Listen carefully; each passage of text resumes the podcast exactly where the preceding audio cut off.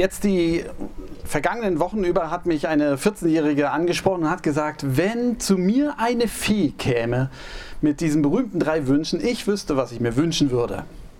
Nämlich, dass kein Mensch mehr denkt, er sei besser als andere.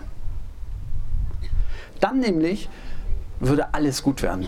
Keine Kriege mehr, keine Konflikte, selbst der Natur, nee, der Umweltschutz würde durchgesetzt werden wenn man aufhören würde zu denken, man ist besser. Fand ich stark. Jesus erzählt dieses Gleichnis, das wir eben gehört haben, genau zu diesem Thema wo manche denken, sie sind besser als die anderen. Sie haben das Gleichnis, dieses Beispielgeschichte bestimmt im Ohr von dem Pharisäer, also nicht dem Kaffee mit dem Schuss, sondern der Pharisäer war sozusagen ein Mitglied, ein Mitglied einer besonderen, eines besonderen Vereins. Man konnte aus diesem Verein auch ausgeschlossen werden, wenn man nicht alle Bedingungen erfüllte, wie das so ist in Vereinen. Äh, und dieser Pharisäer war in der damaligen Zeit jemand Angesehenes. Also die hatten eine gute Stellung. Unabhängig davon, dass Jesus oft mit ihnen in Konflikt gerät. Also, und dieser Pharisäer, so erzählt Jesus und hat sicherlich die Zuhörer auf seiner Seite, weil er weiß, sie wissen schon, das ist keiner, der es so auf die leichte Schulter nimmt. Da erzählt Jesus, der geht hoch in den Tempel und betet. Gleichzeitig auch ein Zöllner. Komme ich nachher gleich zu. Und er betet und dankt Gott für das, wie er ist. Dass er kein Räuber ist, das ist löblich. Dass er ähm, ein Gerechter ist, also ein fairer Mensch. Also keiner, der anderen ständig irgendwie was reindrückt, hinterm Rücken redet, andere schlecht macht, ein fieser Chef ist oder sowas. Nee, er ist einer, der gerecht ist, der fair ist. Und es ist kein Ehebrecher. Auch in der Familie hat er es, geht nicht fremd. Ist konsequent. Toll. Und dann redet er weiter, sagt Jesus, ja, ich danke dir nicht nur dafür, sondern ich danke dir auch, dass ich nicht so bin wie dieser Zöllner da für alle, die das nicht sofort parat haben, Zöllner sind ja heute angesehene Leute. Damals war das nicht unbedingt so. Äh, ein Zöllner war sozusagen so an seine Position gekommen, dass er vom römischen Reich, also das ist immer die Besatzungsmacht, das ist immer nicht so ganz gut, äh, kaufte er sich sozusagen das Recht, Zölle einzutreiben sagen wir 50.000 Euro im Jahr. Und nun war er natürlich bemüht, ähm, so viel Umsatz zu machen, dass er am Ende mehr hat als 50.000, davon leben kann und es ihm gut geht. Sagen wir 150.000. Und das setzt er in Zölle um. An Brücken, an Stadteingängen, also in Jerusalem zum Beispiel, wer rein wollte als kleiner Bauer äh, in die Stadt, der, der musste einen Zoll zahlen, da in der Nähe. Und das gab Zölle für natürlich für die Waren, wenn da jemand mit seinem Esel und äh, was haben die da, also Granatäpfel kamen, dann wurden die verzollt, ist klar, musste was abgeben.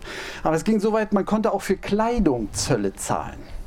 Und wenn nur einer an einem etwas windigen Tag mit zwei Mänteln kam, konnte der Zöllner sagen, Puh, für den einen zahlst du mir Zoll. Sagt er, es ist windig heute, es ist kalt, ja, ja, ja, du verkaufst den, du gibst mir Zoll.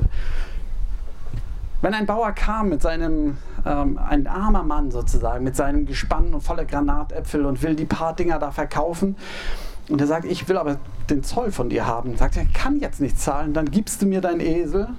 Er nahm den schicken einjährigen Esel, jung, dynamisch, und gab ihm ein älteres Tier dafür. Also Sie merken schon, so Zöllner sind nicht unbedingt die beliebtesten gewesen im Volk, weil die wussten, wie sie zu Geld kamen.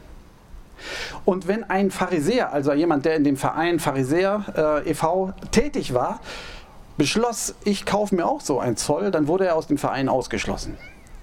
Wenn die also hochgegangen sind in den Tempel, wundert es nicht, dass Jesus erzählt, die haben nicht zusammengestanden. Der Pharisäer war da und der Zöllner hier.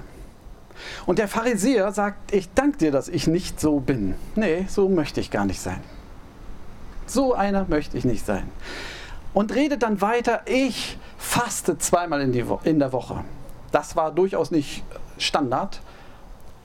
Das Fasten war an großen Feiertagen, ist bis heute noch in jüdischen Kreisen natürlich wichtig, am Yom Kippur, am großen Versöhnungstag. Aber zweimal in der Woche, montags und donnerstags, das war nicht üblich. Aber der machte das, weil das war keiner, der so huschi-fluschi, ich will bloß Eindruck schinden. Und dieses Fasten war auch nicht für ihn und die eigene Frömmigkeitsbefriedigung, sondern der Hintergrund war höchstwahrscheinlich, dass er für die Schuld seines Volkes, er hat gesagt, Mensch, wenn mein Volk sich so benimmt und so viel Unrecht hier passiert, dann trete ich da lieber mal vor Gott für ein, damit er uns nicht den Tempel und die Hauptstadt kaputt macht bitte Gott, erbarm dich über uns Halunken. Also es war sozusagen ein Fasten für sein Volk. Also ein Einsetzen für die Gemeinschaft. Er fastet also zweimal die Woche und dann schließt er noch an und ich gebe den Zehnten, also zehn Prozent von allem, was ich erwerbe. Normalerweise, wer ein Bauer war und äh, dann eben die Granatäpfel von den Bäumen gepflückt hat dort, der hat 10% davon verkauft und dem Tempel den Erlös gegeben. Gott. Der Pharisäer hat gesagt, ja, ja, wer weiß aber, ob die, die ihr Obst hier verkaufen, das wirklich gemacht haben. Also gebe ich lieber nochmal den Zehnten von allem. Also mein Bruttoverdienst spende ich für Gott. Wer von Ihnen gibt 10% seines Einkommens für tolle Projekte? Er ja. Er hat das gemacht. Der Pharisäer war kein Laschi. Es war einer, der es wirklich ernst machte, meinte und er bildete sich etwas drauf ein. Also wir können das mal überlegen, wie das heute wäre. Ich habe gedacht, ja, also es ist jemand, der nicht gewalttätig ist, auch nicht gegenüber den Kindern, auch nicht mit der Sprache. Sagen wir mal eine Frau. Frau mit kleinen Kindern und trotzdem berufstätig, die sich einsetzt für ihre Gesellschaft und für ihre Familie. Jemand, ähm, die nicht äh, die nicht unfair ist gegenüber ihren Kindern, auch nicht gegenüber ihren Arbeitskollegen, sondern die fair ist, auf die man sich verlassen kann, loyal. Eine, die nicht fremd geht und ihren Mann klein macht. Also eine richtig grundsolide Frau. Und eine, die im tiefsten ihres Herzens trotzdem auch Leute ein bisschen verachtet, die, die viel Geld haben, weil die können nicht auf saubere Art und Weise daran gekommen sein, oder? Die sich ihre Villen bauen, weil sie an der Börse spekulieren und anderen das Geld aus der Tasche ziehen. Das konnte sie nicht leiden. Das wäre vielleicht die Übertragung. Also eine, die sich zweimal in der Woche wenigstens einsetzt, in der Bürgerschaft und noch in einem Verein. Für krebskranke Kinder, sagen wir mal. Eine, die wirklich alles daran setzt und 10% ihres Bruttogehaltes spendet. Eine grundsolide Frau, eine, vor der wir hier alle, alle Respekt hätten. Und Jesus sagt, die oder der Pharisäer, die gingen in den Tempel, stellten sich hin, guckten auf zum Himmel und sagten, ich danke dir, dass ich so bin, wie ich bin und nicht wie der da. Und der Zöllner, die Übertragung kriegen sie selbst hin. Der Zöllner. Genau der. Der stellt sich hin und kann nicht mal hochgucken, weil er denkt, oh oh, haut sich an die Brust und sagt, Gott, sei mir Sünder gnädig.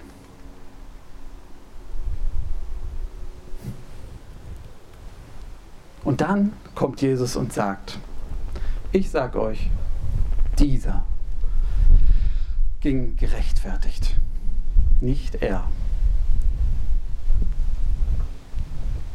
Und man kann sich fragen, Jesus, was maßt du dir eigentlich an? Woher weißt du, wie Gott urteilen will? Und man kann sich zu Recht fragen, Jesus, was machst du da eigentlich? Behauptest du etwa, dass es egal ist, wie wir leben? Ob wir fair sind, andere nicht verletzen, ob wir unsere Familien achten und pflegen, ob wir uns einsetzen für die Gemeinschaft und ob wir geben von dem, was wir haben. Ist dir das egal? Meinst du wirklich, dass es völlig egal ist, dass wir leben können, alle wie die fröhlichen Zöllner? Sie wissen schon, wen Sie sich vorgestellt haben.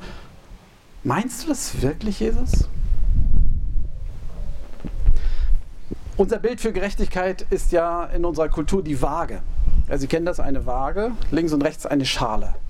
Da der Zöllner, hier der Pharisäer drinne. Was ist gewichtiger? Natürlich, eigentlich der Pharisäer. Aber wenn wir jetzt selbst so eine Waage basteln würden hier, wir hätten also diesen, diesen Stab und müssten da diese Schraube festbringen, wo würden Sie eigentlich die Schraube festmachen? Wie tarieren wir unsere Waage eigentlich aus? Sie wissen das ja. Wenn ich die Waage ein bisschen aus der Mitte rausnehme, dann geht das Gewicht schon andersrum. Da kann es sein, dass ein Ei plötzlich schwerer ist als das Huhn. Wo tarieren Sie, wo tariere ich meine Waage der Gerechtigkeit aus? Wenn ich selbst der Maßstab aller Dinge bin, dann wird es immer so sein, weil ich ja geschickt bin, dass ich immer gewichtiger bin. Wenn ich ein schlechtes Selbstbewusstsein habe, dann so, dass ich immer schlechter bin. Aber es wird nie in der Mitte sein. Ich mache das so, dass ich besser wegkomme als die anderen. Und vielleicht kennen Sie einen oder einen anderen, bei dem es so ist, wo Sie denken, oh, der hat gut reden, aber egal was er sagt, er kommt immer besser weg. Immer ist er derjenige, der besser ist als die anderen. Das schaffen wir. Ich glaube, die meisten von uns haben das Geschick. Sie haben das sicherlich noch nie ausprobiert oder noch nie so gemacht. Aber was ist trotzdem das, wo wir unsere Waage hinhängen? Was tariert unsere Waage aus? Die Gesellschaft. Das hat schon was. Also was der Gesellschaft dient, das ist der Mittelpunkt. Aber Vorsicht. Ich habe die Zeiten in meiner Jugend noch gut vor Augen und in den Ohren, als es dann immer hieß von denen, die waren wie dieser Zöllner, Leute, die getrunken haben oder Leute, die nicht die Allgemeinheit mitgetragen haben, das waren dann plötzlich die asozialen Elemente oder heute sind es schnell mal terroristische Elemente, keine Menschen mehr, sondern nur noch Elemente. Es ist eine Gefahr darin. Die Gesellschaft kann sich irren. Jesus sagt, die beiden, Pharisäer und Zöllner, gingen hinauf in den Tempel. Ah, die Kirche sollte das machen. Damals die Pharisäer. Vorsicht, auch die Kirche kann sich irren und hat sich oft geirrt. Wie oft haben wir die Waage so austariert, dass sie uns zugute kam. Jesus sagt nicht die Kirche, Gott, den ich den Vater nenne und euch von ihm erzähle. Lasst ihn eure Waage austarieren. Und wenn wir damit anfangen, wissen Sie, ich glaube, dann verschiebt sich das, was gewogen wird. Denn dann stehe ich und sage, wer bin ich eigentlich vor dir, Gott? Wer bin ich? Ich bin aufgewachsen in einer Friedenszeit. 51 Jahre lang Frieden habe ich erlebt und ein relativ Wohlstand. Erst ein bisschen, dann immer mehr und richtig Wohlstand. Ich bin gesegnet mit recht guter Auffassungsgabe. Ich konnte studieren, liebe Leute. Das konnten auch andere, aber ich rede mal mehr jetzt von mir. Was ist mir alles geschenkt worden? Ich bin in einer Familie aufgewachsen, die behütet war, mit tollen Eltern, die mir von diesem Gott erzählt haben. Was habe ich für einen Bonus? Ich habe Lebensgeschichten gehört, die ganz anders sind. Wenn ich Gott meine Waage austarieren lasse, dann werde ich still und fange an, wie der Pharisäer zu sagen, danke, denn alles, was ich bin und habe, hast du mir geschenkt. Meine Auffassungsgabe, mein, mein Gedächtnis, meine Sprache, alles ist mir geschenkt. Es ist nichts verdient. Was habe ich daraus gemacht? Und plötzlich werde ich still, weil ich habe andere Lebensgeschichten gehört, die auf den ersten Blick so wenig wert sind. Und ich sehe, wie wenig manche auf den Weg bekommen haben und wie trotzdem die Liebe Gottes ihnen genauso gilt. Was haben sie geschenkt bekommen? Und die Frage gilt auch ihnen, was hast du daraus gemacht? und ich merke, dass ich stumm werde und nicht weiterreden kann, wenn ich Gott das zugestehe, dass er das Wort hat, dass er meine Waage austariert. Ich kann nicht und kann nicht mehr sagen, ich bin besser, sondern ich stelle mir die Frage, was habe ich mit dem großen Reichtum, den ich bekommen habe, angestellt? Gott, habe ich es wirklich so genutzt, wie ich es hätte nutzen können? Gott, sei mir Sünder gnädig. Wie haben Sie Ihre vielen Gaben, die Sie haben, oder ihre wenigen Gabe? Wie haben Sie Ihre Segensgeschichte oder Ihre Leidensgeschichte? Was haben Sie damit angestellt? Können Sie sich hinstellen und sagen, ich bin besser als die anderen? Oder wird uns beiden der Pharisäer zum Vorbild? Gott, sei mir Sünder gnädig. Vielleicht ist es so, wenn die Fee zu dieser 14-Jährigen kommt und sie die, diesen Wunsch äußert, dann wird sie sagen, oh, toller Wunsch, kann ich dir erfüllen, aber es funktioniert nur, wenn du und alle bereit sind, die Waage unserer Gerechtigkeit von Gott aus tarieren zu lassen. Wenn ihr ihm erlaubt, dass er euch die Fragen stellt. Und der Friede Gottes, der höher ist als all unsere Vernunft, der bewahre unser Herzen und Sinne in Christus Jesus, unserem Herrn. Amen.